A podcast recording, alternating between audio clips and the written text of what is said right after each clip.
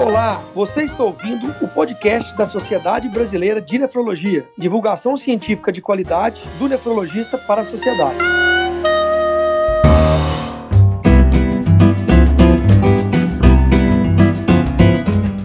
Olá, ouvintes do podcast da Sociedade Brasileira de Nefrologia. Eu sou o Daniel Calazans, vice-presidente da SBN, e hoje falaremos sobre injúria renal aguda e nefrotoxicidade. Para falar e elucidarmos todas as dúvidas da população, tenho o prazer de encontrar com três brilhantes e renomados nefrologistas: doutora Lúcia Andrade, doutor José Suassuna e doutor Eduardo Rocha. É uma satisfação enorme participar desse momento com vocês e gostaria que cada um pudesse se apresentar, falar de suas principais qualificações e suas principais atividades. Muito obrigado, doutora Lúcia Andrade. Olá a todos, muito obrigada pelo convite. Meu nome é Lúcia da Conceição Andrade, eu sou professora da Universidade de São Paulo, né, da disciplina de nefrologia, e também trabalho no Hospital das Clínicas. E a minha. Uh, a minha linha de pesquisa principal é a injúria renal aguda, tanto clínica como em modelos é, experimentais de pesquisa básica. Muito obrigada. Doutor José Suassuna. Olá a todos, meu nome é José Suassuna, eu sou professor titular de nefrologia da Universidade do Estado do Rio de Janeiro é, chefe de serviço da, do Hospital Universitário Pedro Ernesto e sou atual diretor científico da Sociedade Brasileira de Nefrologia. Sou especialista em medicina intensiva e também especialista em nefrologia. E agora o doutor Eduardo Rocha. Olá a todos, é Eduardo Rocha, sou professor de nefrologia da UFRJ, aqui no Rio de Janeiro, e trabalho na interface entre terapia intensiva e nefrologia desde 1986, se não me engano, que foi quando eu me formei.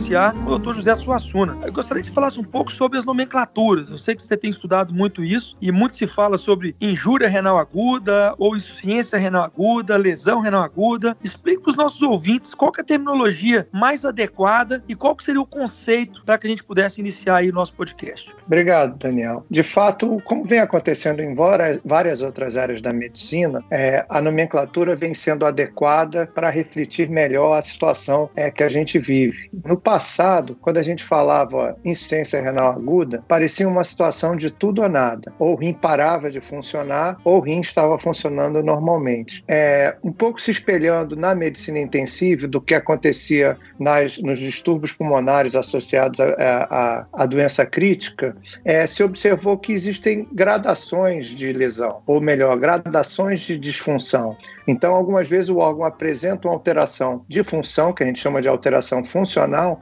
mas não há uma lesão anatômica, um substrato visível, seja por um exame de imagem, seja até na microscopia. Então, é, se evoluiu para propor o termo injury é, na nomenclatura, na, na, no idioma inglês, exatamente para expressar a situação que nem todas as situações implicavam em lesão ou em insuficiência. É, o termo injury também pode ter essa conotação em português do Brasil e recentemente nós fizemos um consenso de nomenclatura em cima da nomenclatura proposta mundialmente para adaptar os termos da nefrologia aos modernos e juntamos a, tanto a Sociedade Brasileira de Nefrologia, representantes da Sociedade Latino-Americana de Nefrologia e Hipertensão, da Sociedade Portuguesa de Nefrologia e da Sociedade Espanhola de Nefrologia e discutimos é, essas situações. Isso foi publicado na revista é, Latino-Americana de Nefrologia e se estabeleceu que o uso correto para o Brasil para essa situa situação, que significa uma alteração aguda, rápida, que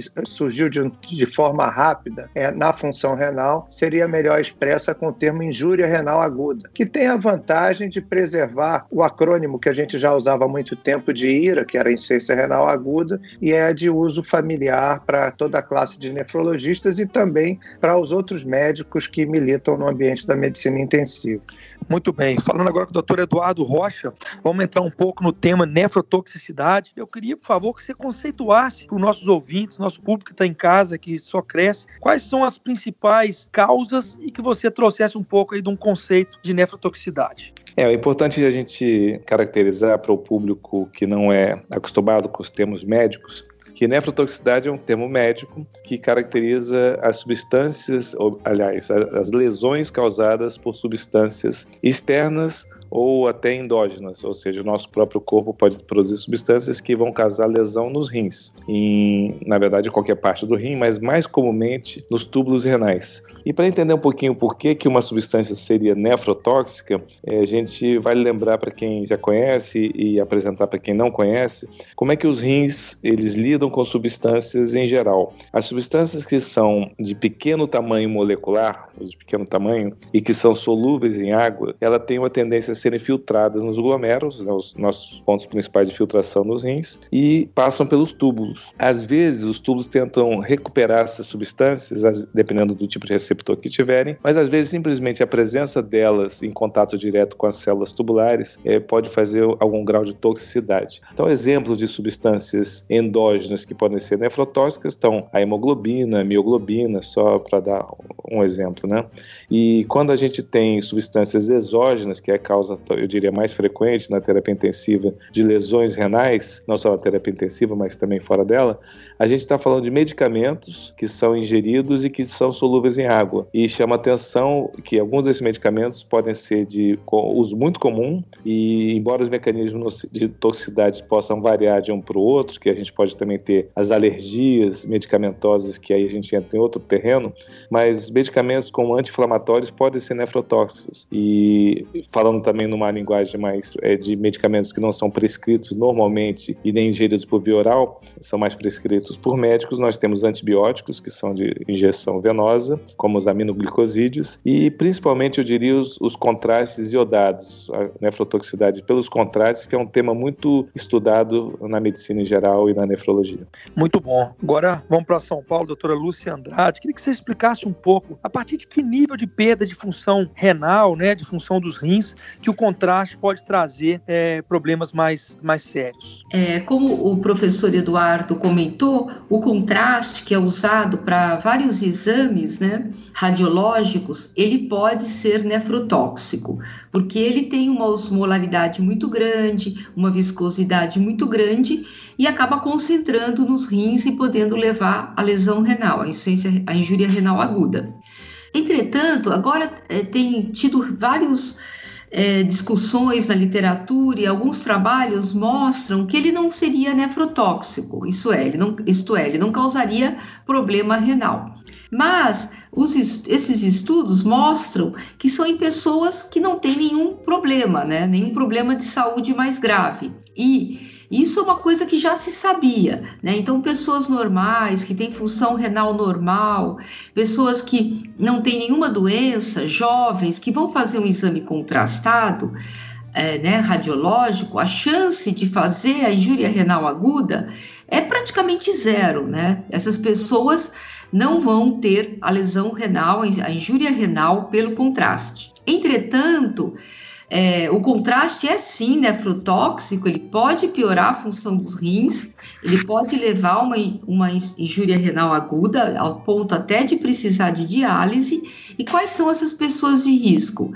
São pessoas que já têm doença renal crônica, né, que já têm problemas renais, com perda de função renal, pessoas que são diabéticas, pessoas que são diabéticas e têm a doença renal crônica, idosos, pessoas que estão desidratadas, que vão ter que fazer o exame de emergência às vezes, que já estão tomando outros remédios, outras medicações que são nefrotóxicas, pacientes de UTI, eh, pacientes que são portadores de insuficiência cardíaca e pacientes que têm problemas sérios no fígado, é, os hepatopatas. Então, são essas pessoas que são de risco para fazer a injúria renal e, piorar a função dos rins.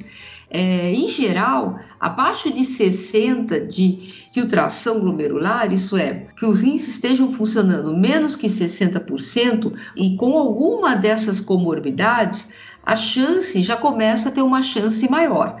Ao ponto, claro, uma pessoa que só tem 30% da função dos rins, 30 ml de clearance, que seja diabético, essa ainda terá mais chance. Então, uh, é em torno de 60% de 60 ml de clearance que pode ter algum comprometimento da função após os exames contrastados. Muito bom, doutora Lúcia. Perguntar agora para o doutor José Suassuna, né, em relação agora ao preparo adequado antes de realizar um exame contrastado, né? Quais são as considerações é, que você faz? Existem alguns medicamentos que devem ser suspensos ou não, por exemplo, a metformina. Queria que você desse uma, uma consideração aí de qual é a sua visão sobre isso. Como a doutora Lúcia acabou de falar, é, hoje em dia a nefrotoxicidade por contraste, ela se tornou menos intensa e mais rara que no passado. Não que tenha desaparecido. É, no subgrupo de pacientes que fazem parte dos daqueles que estão na prática do nefrologista, que tem uma diminuição da função renal, é, eles ainda apresentam um determinado risco. E mais ainda, os procedimentos, alguns procedimentos invasivos, como por exemplo colocar uma endoprótese na horta, consomem uma grande quantidade de contraste. É preciso fazer é, uso de um volume grande. Então, é, nossos pacientes, apesar dos contrastes hoje terem características melhores, apesar dos médicos que usam contraste terem consciência consciência de que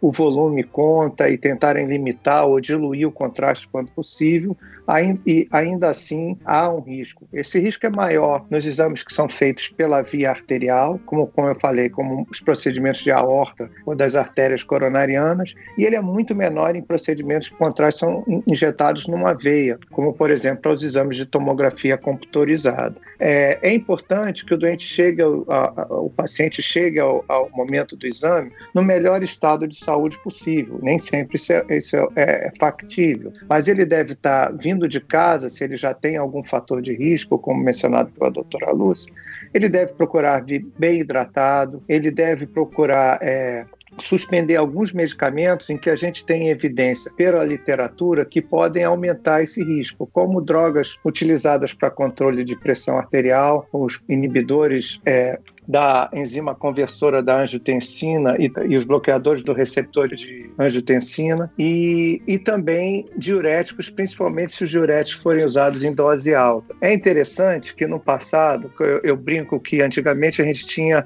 a nefrotoxicidade de contraste raiz e agora a gente tem a nefrotoxicidade de contraste Nutella, por todos, todas essas características que eu falei. Mas mesmo assim, no passado, havia um risco razoável de que houvesse uma parada total de funcionamento dos rins. E aí medicamentos como a metformina, o glifage conhecido, é, eles poderiam é, se acumular no organismo do paciente e determinar um, uma alteração no equilíbrio do, do metabolismo dos ácidos, fazendo uma grave acidose metabólica pelo acúmulo de um ácido metabólico chamado ácido lático. Esse risco, hoje em dia, de que o rim pare de funcionar de uma forma é, muito significativa depois de um exame contrastado, é menor como uma tomografia, tomografia ou mesmo uma coronariografia de pequeno é, volume é muito pequeno. É, é verdade que um, um, grande procedimento da aorta é, isso deva ser preocupante. Então a gente recomenda que para um exame convencional não é mais necessário parar drogas como a metformina, é, embora seja, como eu falei, aconselhável parar com antecedência drogas como é, inibidores da enzima conversora da, angiotensina. É, é importante também entender entender que é, essa, algumas, alguns processos médicos ficam muito arraigados na cultura médica. Então é quase impossível que a gente, às vezes, consiga convencer um setor de radiologia da não necessidade de se preocupar com a metformina, principalmente se o exame for importante para o paciente e não deva ser adiado para esperar que a droga seja interrompida e fazer o exame 48 horas depois, como a gente ainda percebe acontecer. Uma das coisas importantes em relação a exames contrastados, principalmente como eu falei de exames feitos pela veia, tomografias, é que normalmente a relação risco-benefício no presente tende a favorecer a relação do exame. Mas é claro que isso sempre deve ser, como tudo em medicina, é examinado caso caso a caso. Quando houver alguma dúvida, sim, há algum tipo de preocupação. Muito bem abordado. Agora, perguntar para o doutor Edu Rocha, é, os pacientes que fazem diálise, né, muitas vezes necessitam também fazer um exame contrastado, né? E quais seriam as orientações aí nesse caso para esse paciente? Ele, precisa, ele precisaria fazer diálise, né? Tinha esse, esse mito anterior, né, que, que sempre abordava, principalmente o pessoal da, da, dos exames de imagem. Quais orientações que você dá para a população que nos escuta, que porventura faça diálise ou tem algum paciente que, que ligado à família que faça diálise e precisa de um exame contrastado? Daniel, essa pergunta é importante porque ela, a nefropatia por contraste, a meu ver, ela é uma das áreas da medicina que, em que a comunicação entre os especialistas é fundamental. Então eu vou usar eh, o que nossos colegas Zé Suassuna e professor Lúcia já, já comentaram. É, o diálogo é sempre fundamental porque nem sempre a gente precisa fazer e protocolar e fazer tudo para as mesmas pessoas e individualização é cada vez mais desejável. Então vou começar falando sobre um,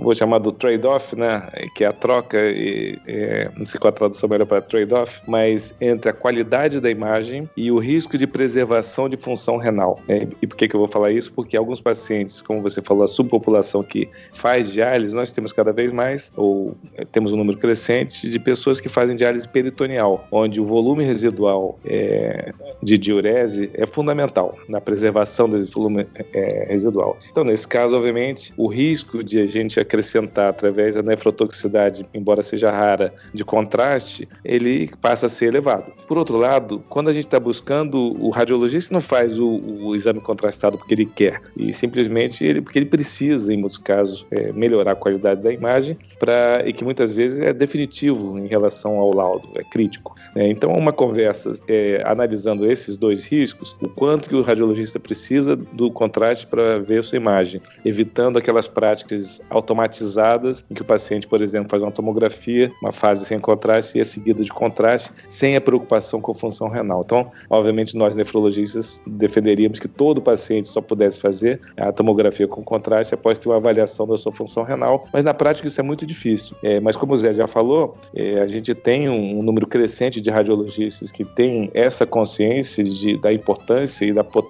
potencial lesivo daquele material tão importante que é o contraste na, na indicação é, e, e, obviamente não, ninguém vai fazer porque quer, como eu falei anteriormente.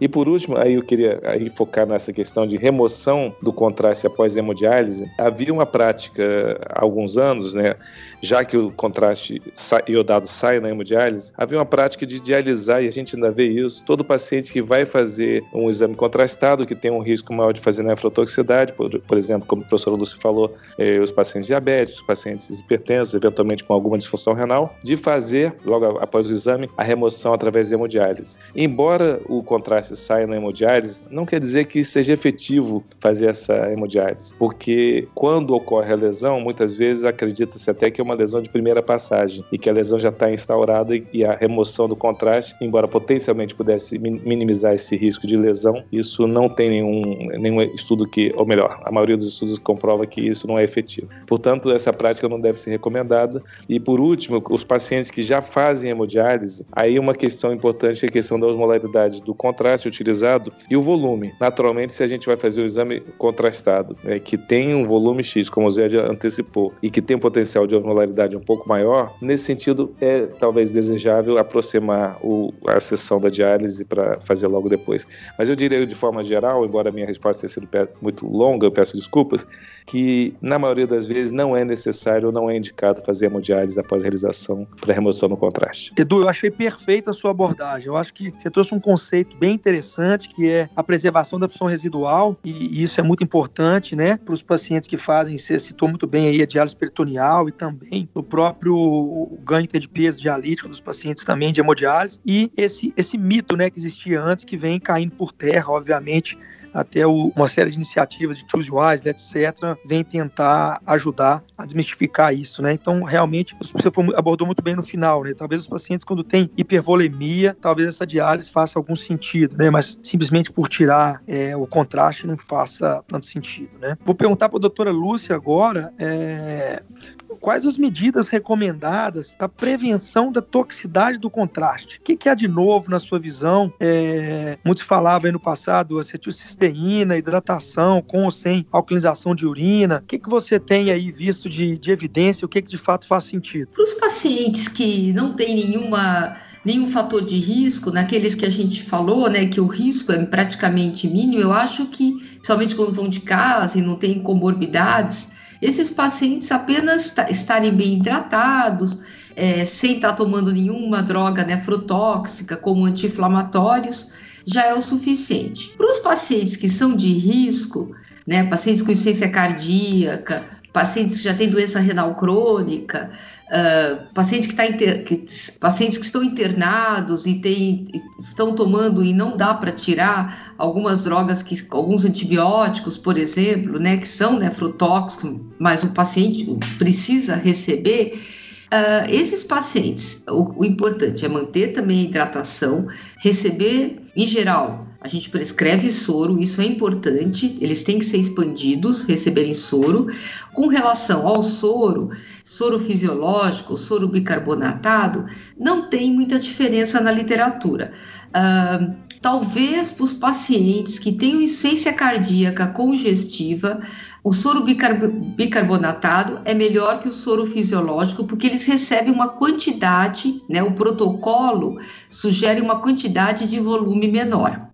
Agora, uh, coisas que vale a pena fazer nesses pacientes que são de risco. Se puder, se possível, tirar o diurético, se eles tomam diurético, 48 horas antes do exame contrastado. Nem sempre é possível. Se o paciente tem uma insuficiência cardíaca classe 4, eu não vou conseguir né, tirar, mas se possível, tirar tirar, os, tirar inibidor de enzima de conversão, inibidor do receptor, pelo menos 24 a 48 horas antes. Claro que tem paciente que a gente não vai conseguir tirar, mas se for possível tirar. Então, tirar qualquer droga que mexa muito na hemodinâmica do paciente. Né? E a hidratação, retirar essas drogas, tentar deixar o menos possível de medicações que possam comprometer a função, né? evitar a droga nefrotóxica, é claro. E com relação a N-acetilcisteína realmente é, é uma coisa muito controversa na literatura. Tem vários trabalhos mostrando que tem proteção, tem vários trabalhos mostrando que não tem proteção. Eu vou dar meu parecer, é, que já fiz alguns estudos e publicações com a N-acetilcisteína, e eu acho que, é, que ainda vale a pena para os pacientes de risco. É, muitos dos estudos que foram feitos e que não mostraram proteção utilizaram uma, realmente uma população grande, mas era uma população que não, realmente não ia fazer nefrotoxicidade porque não eram pessoas de risco.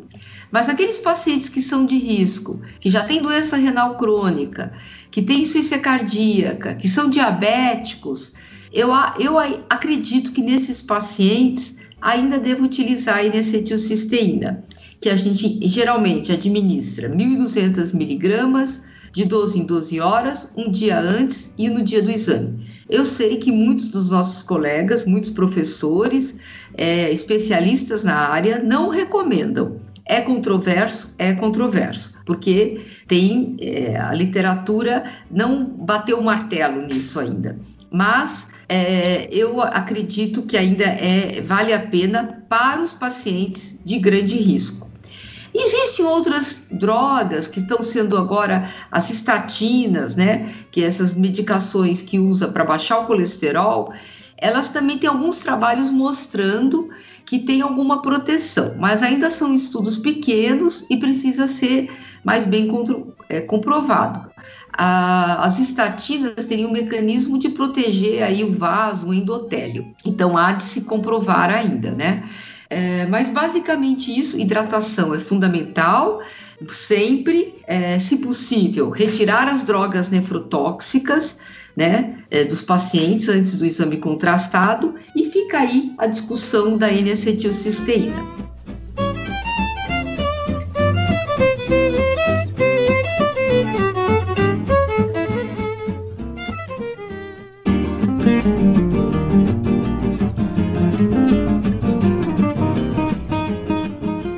Perguntar agora doutor Suassuna se tem de fato aí alguma diferença entre os, os, produtos utilizados no mercado e quais são as respectivas chances aí é, de nefrotoxicidade. É, voltando, Daniel, obrigado pela pergunta. Voltando ao, ao que eu falei no módulo anterior, é, brincando da nefrotoxicidade raiz e nefrotoxicidade dela, qual é a diferença fundamental no tocante aos, aos agentes de contraste?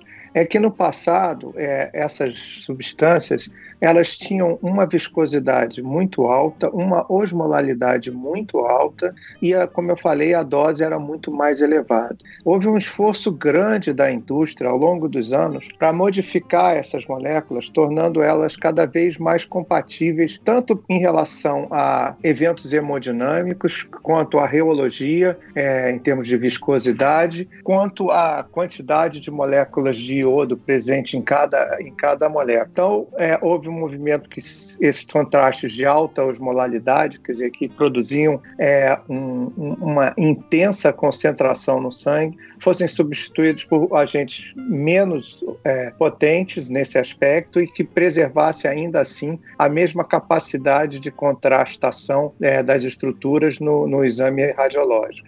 E viemos então com uma geração de contrastes de baixa osmolalidade. Então, usando, apenas para usar um, um exemplo numérico, o, o, a, o, que é importante. Esses contrastes iniciais tinham osmolalidade, pelo teste que nós avaliamos, isso de 2000. A osmolalidade do sangue é em torno de 280. Contrastes de baixa osmolalidade se situam entre 400 e 600, 700 e agora já tem até um contraste de osmolalidade igual ao do sangue, nessa faixa de 280. Então, hoje em dia, praticamente não se usa mais contraste de alta osmolalidade, que são mais baratos, para exames que impliquem na injeção desse agente no sangue. Pode se usar no intestino, pode se usar é, para ver um trajeto de um pertuito pelo, da pele para uma estrutura interna, mas não mais para injeção direta no sangue. Não há evidência ainda se os contrastes mais modernos de baixa osmolalidade sejam piores do que esse, esse agente de contraste isoosmolar, ou de osmolalidade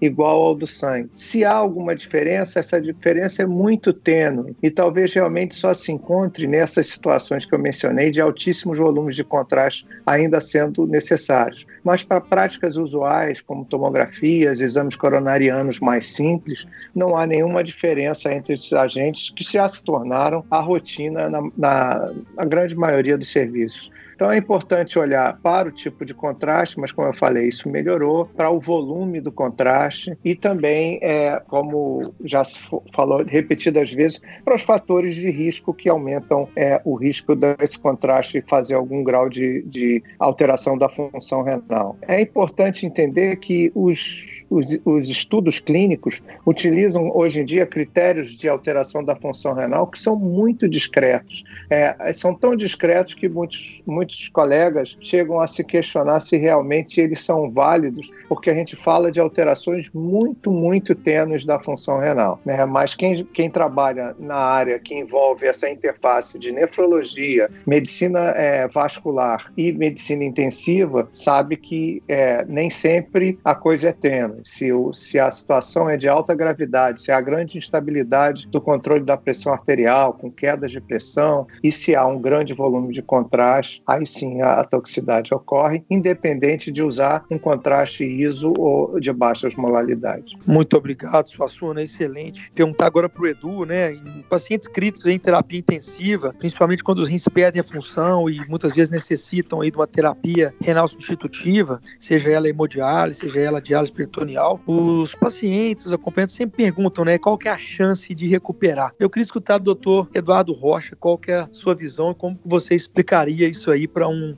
um, paciente que interrogasse essa questão? É, essa é uma pergunta que vem, é, é, muito comum para os nefrologistas intensivos, né, que é a área onde nós atuamos. É, eu diria o seguinte, antes de respondê-la, que a própria injúria renal aguda ou excepcional aguda, que acomete pacientes de forma é, nem sempre previsível, ela depende do grau de lesão do contexto da terapia intensiva. Eu sei que o nosso podcast é abrangente, nível nacional, da SBN, nós temos terapias intensivas que lidam, no geral, com pacientes de nível de gravidade relativamente baixo. E outras, no outro extremo, pacientes extremamente graves. E aí a gente foge um pouquinho da nefrotoxicidade, do assunto da nefrotoxicidade, e temos a obrigação de abordar dois temas que são fundamentais, que são a sepse e o choque. A gente sabe que muitas das injúrias renais agudas não são causadas por nefrotoxicidade, ou pelo menos elas não estariam na, por, por si só levando o paciente à terapia intensiva, mas ela entra num contexto de multifatoriedade. Então, um exemplo, um paciente fez uma cirurgia cardíaca e que, portanto, em algum momento pode ter feito uso do contraste iodado e que uma circulação extracorpórea que pode ter tido X tempo de duração. Esse paciente que muitas vezes tem comorbidades, um diabético hipertenso, com idade um pouco avançada. Esse é o perfil do paciente que vai para um UTI pós-operatória, mas que pode entrar num contexto muito provável de algum grau de injúria renal aguda. E todos esses fatores citados, o tempo da cirurgia, habilidades da equipe, a experiência com SEC, a idade obviamente é um fator que a gente não pode remover, mas influenciam na chance daquele paciente se recuperar. E é por isso que a gente tem cada vez mais utilizado os algoritmos e, e, e não é de agora que a gente utiliza os índices prognósticos, sejam eles gerais de terapia intensiva ou mais voltados para a, a, nefrologia, o suporte dialítico, para apresentar as chances de recuperar. O que eu gosto de dizer para os familiares sempre é que injúria renal aguda tem uma grande vantagem, ela é potencialmente reversível. Então, sendo potencialmente reversível, a gente sempre vai esperar que algum grau de recuperação ocorra, mesmo que não seja total, mas que vai permitir que o paciente, se eventualmente necessitou de terapia renal durante a terapia intensiva, isso não significa que vai ser é, o paciente que vai evoluir para doença renal crônica, mesmo que a gente saiba que os estudos mais recentes mostram que essa população precisa de um acompanhamento de perto, que muitos pacientes que estão entrando em terapia renal substitutiva de longo prazo, ou seja, hemodiálise crônica, tiveram algum insulto, alguma, alguma agressão nos últimos anos e eventualmente foi negligenciada. Então fico alerta para os nefrologistas e para não nefrologistas que, assim como pacientes que têm uma injúria cardíaca, seja um infarto do miocárdio, e são acompanhados como medidas preventivas após para novos eventos isquêmicos, o paciente que teve algum grau de injúria renal aguda em terapia intensiva deve ser acompanhado ambulatoriamente para que a gente possa tentar medidas preventivas de longo prazo para que ele não seja o paciente de terapia renal substitutiva crônica. Muito obrigado, doutor Eduardo Rocha. Agora, perguntar para a doutora Lúcia em relação, a gente tem vivido essa pandemia aí, o quão o Covid tem impactado as nossas unidades de terapia intensiva, né? Qual que é o problema? A gente então, o rim ele tem virado aí realmente um dos vilões aí dessa, dessa pandemia, né? E queria que a doutora Lúcia explicasse como que é essa relação Covid e rim para quem está em casa e nos escuta. Realmente, é, inicialmente, quando começou a pandemia, né, já na, na, na China, é, não se falava de acometimento nos rins. Talvez na China, assim, a, a, incidência da injúria renal aguda foi pequena, né? 5%, depois mostraram um pouco mais. Mas quando chegou na, na Europa, na Itália, nos Estados Unidos, começaram a ver, talvez até porque seja outra variante, teve mutação, uma incidência muito grande de acometimento nos rins. É, e por que que pode acometer, né? É, o paciente que tem Covid, o paciente grave, ele é, o comprometimento da função pode ser por, até porque ele é muito grave, é um paciente inflamado, uh, é um paciente que vai estar em UTI, sob ventilação mecânica, uso de drogas vasoativas, então tem um comprometimento hemodinâmico da pressão muito grande. Uh, é, ele pode estar, tá, até porque é um paciente grave de UTI, usando drogas nefrotóxicas, então a gente fala que tem um comprometimento multifatorial, né? Por ser um paciente grave de UTI e que está suscetível a, a um paciente muito inflamado. Além disso, né, começaram já a sair relatos, mesmo chineses, mostrando do vírus, a presença do vírus em tecido renal. Então, o rim é um reservatório da, do vírus e, portanto, pode ter uma lesão direta. Isso a gente começou, alguns trabalhos começaram a mostrar que mesmo quando o paciente não tem nenhum outro fator, né, ele ainda não, ele não está com comprometimento da pressão, não está em uso de droga vasoativa, o comprometimento às vezes pulmonar não é tão grave, ele já se apresentava, né, já se apresenta com comprometimento da função renal. Isso é, é uma demonstração clínica que realmente existe aí um tropismo do vírus pelo rim. Além disso, além desses fatores que a gente fala, de fatores de pacientes de UTI, né, de comprometimento de, de hemodinâmica, necessidade de uso de droga vasoativa, de um paciente inflamado, de ventilação mecânica e do tropismo do vírus pelo rim, é, o vírus também pode causar é, uma, uma patologia, né, que é a rabidomiólise, né? O que, que é a rabidomiólise? É uma lesão do, do, da célula muscular que vai liberar uma substância que é a mioglobina, que é tóxica, né? Isso já é bem conhecido de muito tempo, que outras situações também podem causar rabdomiólise, algumas outras doenças infecciosas, como leptospirose, é, acidentes por cobras, uh, escorpionismo é, e até o trauma, né? Quando o paciente sofre um acidente, um trauma, bate o carro, ele pode ter lesão da célula muscular, liberar ter essa liberação da mioglobina que é tóxica ao rim. Então a COVID também tem é um componente aí de rabdomiólise. Então são basicamente três componentes, né? O componente de um paciente que é grave, que está numa UTI, em, em, ventilação mecânica, com comprometimento importante do, do pulmão, necessitando de droga vasoativa, um paciente inflamado, utilizando drogas nefrotóxicas, às vezes que são necessárias por infecções secundárias, o componente do tropismo direto do vírus, né, no tecido é, do, da lesão direta, né, do, do vírus no tecido renal, causando a necrose tubular aguda e a participação aí da rabdomiólise. Além disso, né, todas essas, essas causas vão levar à necrose tubular aguda, que é um comprometimento principalmente dos túbulos. Mas já em alguns trabalhos é, nos Estados Unidos, é, Europa mostraram, e nós estamos observando aqui também, que a Covid pode também ter um comprometimento glomerular com glomerulopatias associadas. E a principal é a glomeroesclerose focal. Então, é, a gente percebe que como que a gente vai diferenciar esses pacientes Além de terem a injúria renal, eles podem também ter uma proteinúria importante, uma perda de proteína importante, isso mostrando que eles têm comprometimento glomerular. E aí, se na biópsia, pode mostrar que esses pacientes têm uma glomeropatia, como por exemplo a glomerulosclerose focal.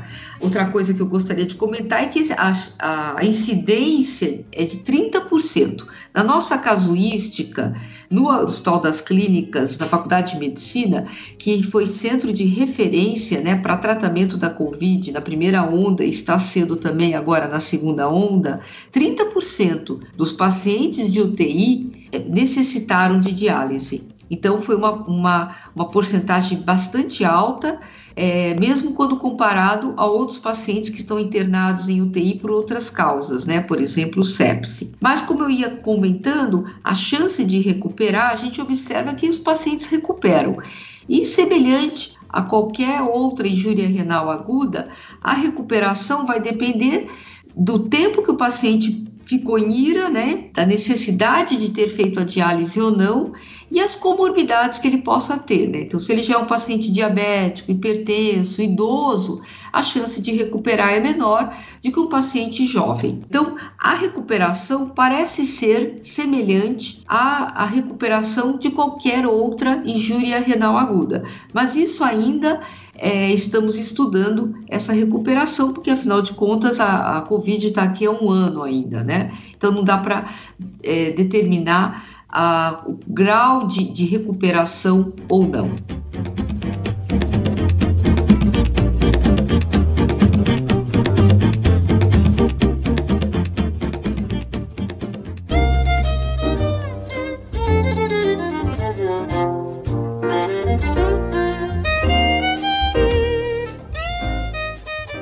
Muito bom, pessoal. Passou muito rápido, já estamos chegando ao fim do nosso episódio. E eu gostaria de deixar uma última pergunta que todos pudessem responder. A doutora Lúcia abordou super bem aí, realmente, quando a gente viu começou em Yuan, estava bem mais brando, né? E quando esses os episódios começaram a aproximar mais do Ocidente, né? Sobretudo ali na Itália e na Espanha, aumentaram muito as taxas de pacientes com insuficiência renal, né?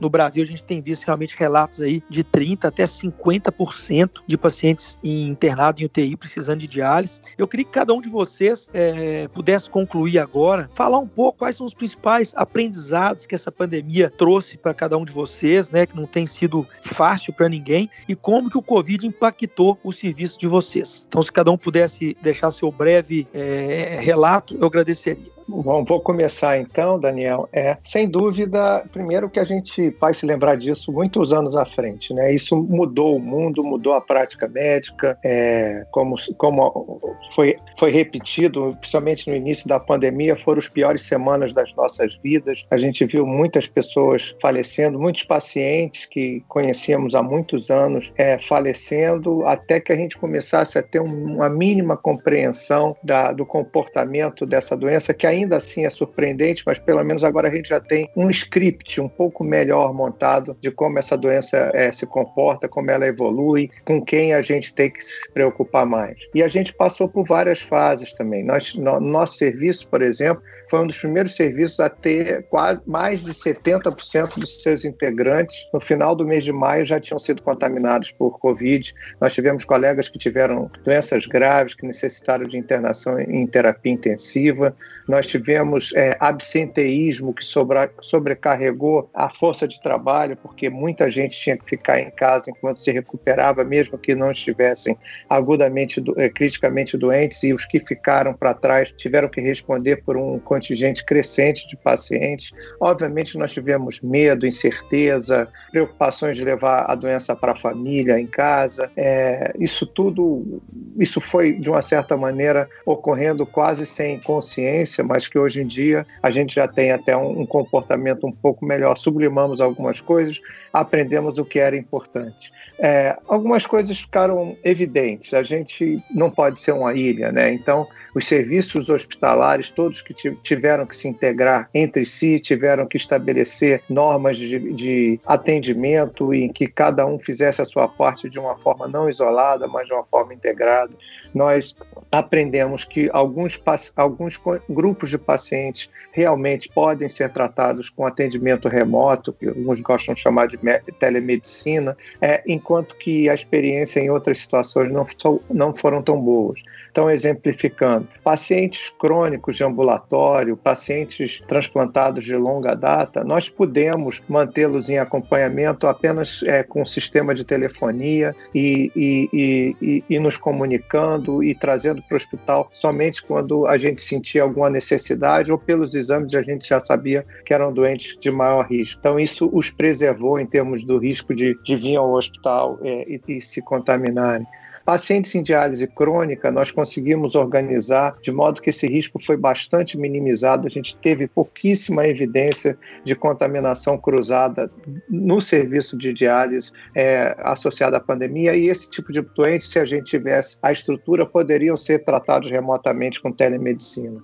A experiência que não deu muito certo foi o paciente dentro do CTI. No início, a gente estabeleceu uma rotina de ficar do lado de fora do CTI, até porque não tinha equipamento de proteção individual individual para todo mundo e no intuito também de preservar é, esse tipo de suprimento que, que inicialmente se tornou extremamente é, de alta demanda. E nós ficávamos do lado de fora do CTI, ligávamos para a equipe que ficava dentro, víamos os exames pelos prontuários eletrônicos, tomávamos conduta. A gente percebeu, e também a equipe interna é, do, dos CTIs Covid percebeu, que essa conduta não permitia oferecer a melhor capacidade de cuidado. Era importante que o nefrologista cardiologista entrasse e utilizasse o seu conhecimento e a sua expertise para dar o atendimento mais adequado a esses pacientes. Nós aprendemos a usar métodos de imagem, a ultrassonografia na nossa unidade se tornou um exame corriqueiro. Os residentes de primeiro ano hoje em dia fazem ultrassonografia pulmonar, ultrassonografia renal. Trouxemos essa tecnologia para dentro da prática nefrológica, isso foi muito legal. É, isso não vai acabar, isso virou um legado, talvez, da pandemia. É, tivemos experiências preocupantes, nós paralisamos por algumas vezes o nosso serviço de transplante, porque tivemos é, casos é, com evolução desfavorável em pacientes transplantados. Aprendemos que esses pacientes devam ser preservados o máximo possível. Graças a Deus, eles serão vacinados agora a partir dessa semana, é, pelo menos na nossa cidade. Então, assim, é um legado nós mudamos. Algumas coisas realmente a gente percebeu que podem melhorar, que podem ser tratadas remotamente, outras coisas a gente aprendeu que não dá para fazer isso. Pelo menos essa foi a nossa impressão. Bom, eu vou só complementar algumas ideias do que o Suassuna apresentou muito bem. Acho que ele fez um apanhado geral do impacto do, da pandemia Covid na nefrologia né, e na comunidade nefrológica. Eu queria só ressaltar um, da, um, dos aspectos, que foi da comunicação e a necessidade de comunicação diante de uma doença que, como ele bem ressaltou, gerou medo e incerteza em todo mundo, em pacientes, em médicos, e ressaltar o papel da enfermagem. Foi muito importante que houvesse uma comunicação entre as pessoas da equipe, entre as diferentes equipes da terapia intensiva, já que, como já foi ressaltado pela professora Lúcia, a prevalência da injúria renal aguda aguda na população de Covid de CTI foi muito alta e continua sendo muito alta. E parece que tá, a gente está observando ligeira queda, mas o papel do nefrologista e da equipe toda né, de nefrologia, é, assistentes, né, enfermeiros, técnicos de enfermagem, foi ressaltado. Não vou falar muito sobre os aspectos da necessidade tecnológica, dos equipamentos, insumos, como foi destacado, a carência em alguns locais, insumos muito escassos, mas eu queria ressaltar também a questão da comunicação dos pacientes com os familiares, porque diante de tanto medo e incerteza, o sofrimento dos familiares que não tinham acesso em muitos locais a notícias é, regulares ou frequentes dos seus entes queridos, né, de uma doença é, contagiosa, potencialmente contagiosa, é, gerou muito medo. E aos poucos a gente foi aprendendo. Acho que esse é o grande aprendizado. Nem parece que só tem um ano que a gente está lidando com isso. E hoje a gente tem em diferentes serviços formas de se comunicar com a família, formas de se comunicar com as famílias dos funcionários né, que trabalham no hospital, que obviamente houve esse absenteísmo no início, porque era por puro medo de levar a doença para dentro das casas. E hoje a gente nota que houve um crescimento muito grande de cooperação, o trabalho de comunicação, por isso que eu estou destacando esse aspecto, inclusive entre as equipes de nefrologia. Acho que de alguma forma a gente vai levar coisas boas disso, apesar dessa grande dureza que foi. E uma analogia que já foi feita são é, com as guerras. Né? Nós estamos vivendo uma guerra, estamos felizmente vencendo essa guerra com muitas perdas, mas é, não só de coisas ruins a gente vai lembrar no futuro quando, como o Zé falou muito bem, nós vamos lembrar desse período como um período muito intenso e que deixou muitas lições. E dentre elas eu ficaria com essa: a necessidade da cooperação entre as pessoas. Bom, eu acho que os meus colegas professores já falaram a, é, uma, a grande maioria das coisas, né? É, o que eu queria só ressaltar é que realmente foi uma experiência de, muito difícil, né? E a gente vê talvez uma doença que a gente via cometer tanto nós, né? Os, a gente via colegas, é, familiares e dentro do hospital os pacientes, né? Nós tivemos uma experiência na primeiro, no primeiro surto, né, na primeira onda, é, o HC, né, o Hospital das Clínicas de São Paulo, ele se transformou num hospital só para atendimento de Covid. Então a gente chamou até aquela palavra feia, eu achei feia, né, de covidário. Nós chegamos na nefrologia a atender 100 pacientes é, por dia. Né? Nós tivemos que aumentar a equipe, foi, foi um, um, um, um, grande movimento dentro do hospital, que teve que aumentar muito o número de UTIs, uh, de contratação de pacientes, de, de funcionários, né? É, houve um aumento significativo de aquisição de equipamentos, uh, nós é, aumentamos em cinco vezes o número de diálise que habitualmente nós fazíamos e e, e alguns hospitais, na, é, no, na época, privados, chegaram a colaborar, mandando funcionários e equipamentos para o Hospital das Clínicas. Então, isso foi uma coisa que eu não imaginava que eu iria ver. Né? Essa tamanha mobilização, o hospital ficou totalmente mobilizado para o atendimento da Covid. Qualquer área, internação era somente Covid. Já nessa segunda onda, é, o HC não se transformou totalmente no, no hospital só de atendimento de Covid, mas voltou a abrir novas UTIs, houve no, houveram novas contratações, os equipamentos, na verdade a gente nem tinha devolvido os equipamentos que nós tivemos que, que adquirir e foram utilizados novamente. Então, foi uma grande mobilização. É, realmente, é, é impressionante isso que aconteceu no mundo. É, e eu queria só ressaltar a, apesar de ser uma doença que acomete todos, não vê raça, cor, é, nível social, nível econômico, mas ainda a gente viu que a mortalidade é maior na população humilde mais pobre.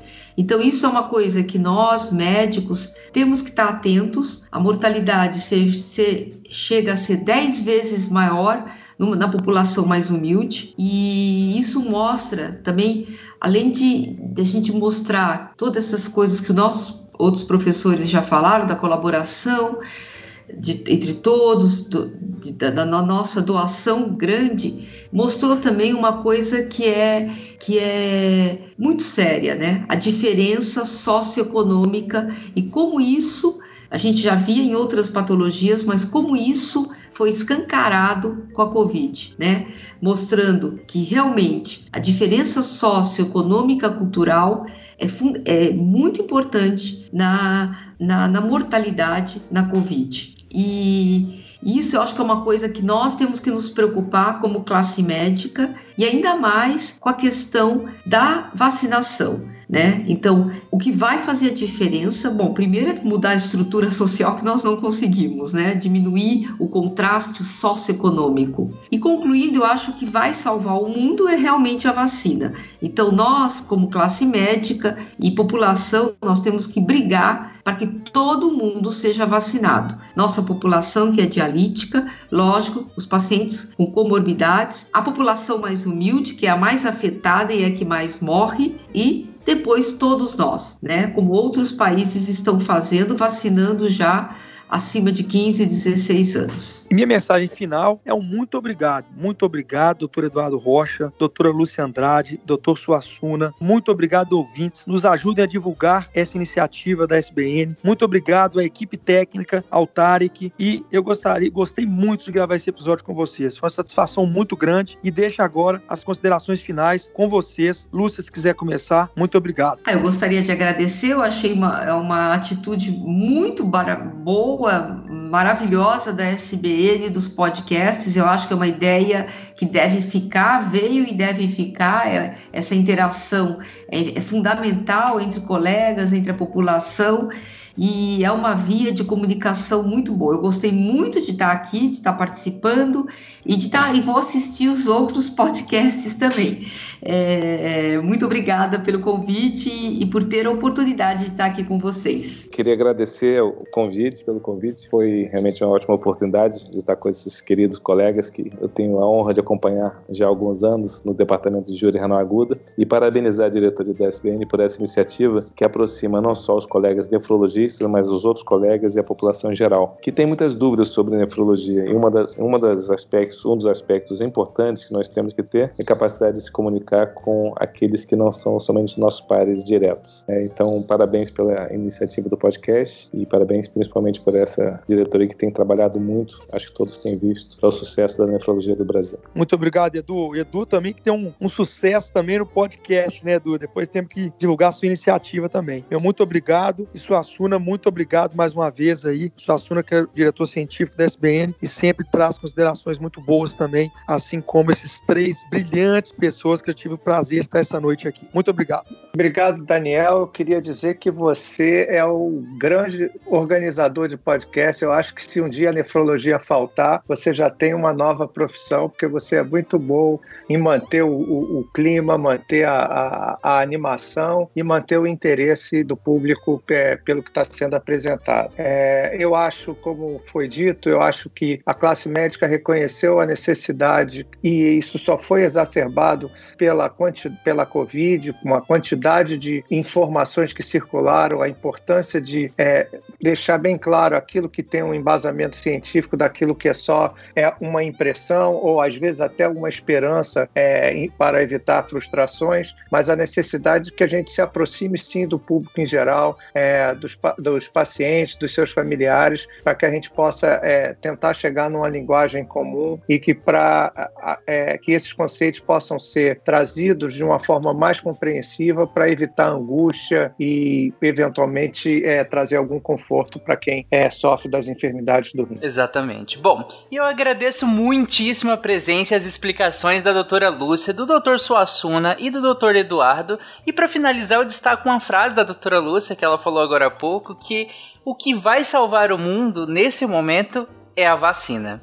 Por fim, eu convido todos os ouvintes a acessarem o site do Deviante, deviante.com.br, comentarem na postagem desse episódio e sejam críticas, elogios ou mesmo dúvidas que ainda possam ter restado.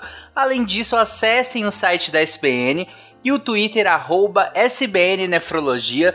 Lá estão sendo publicados todos os comunicados e posicionamentos de diversos departamentos da SBN sobre a COVID-19. Bom, é isso, gente. Um abraço e até o mês que vem com um novo tema da Sociedade Brasileira de Nefrologia.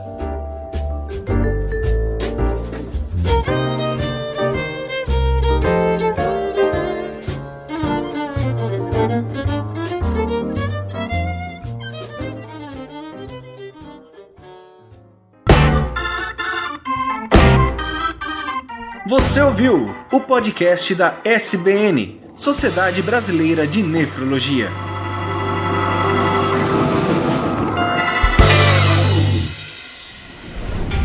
Este programa foi editado por Tapcast. Edições e Produções de Podcast.